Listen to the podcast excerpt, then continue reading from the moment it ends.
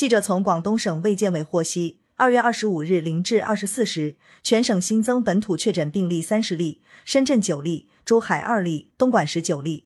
新增本土无症状感染者九例，均为深圳报告。全省新增境外输入确诊病例五十九例，其中二十二例为无症状感染者转确诊。广州报告三例，分别来自韩国、老挝和土耳其。深圳报告二十六例，二十五例来自中国香港，一例来自韩国。珠海报告八例，东莞报告十九例，江门报告三例，均来自中国香港。